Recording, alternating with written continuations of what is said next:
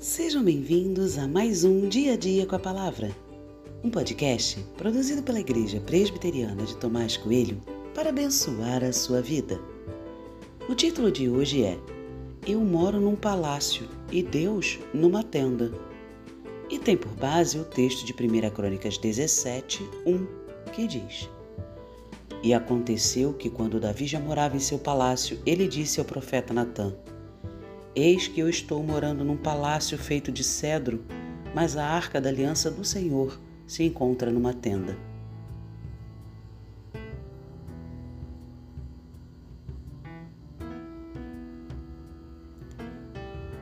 Eu estou morando num palácio e Deus mora numa tenda. Essa foi a reflexão de Davi. Sua fala mostra que algo estava errado e ele conseguiu perceber isso. Eu estou morando num palácio.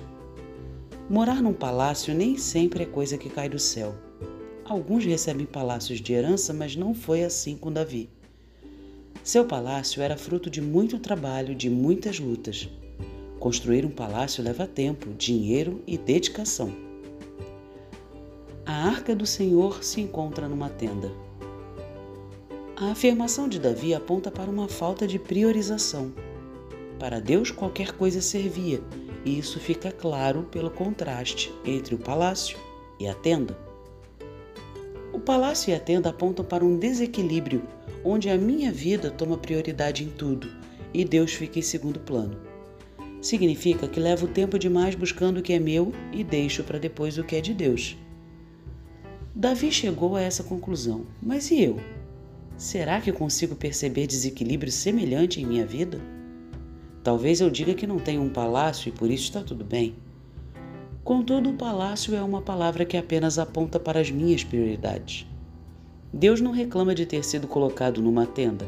Talvez você o tenha colocado até dentro de uma gaveta ou num canto qualquer, mas isso certamente tem consequências. Que o Senhor mesmo abra nossos olhos para que as coisas voltem para o lugar certo. Deus no palácio e eu numa tenda. Busque esse equilíbrio.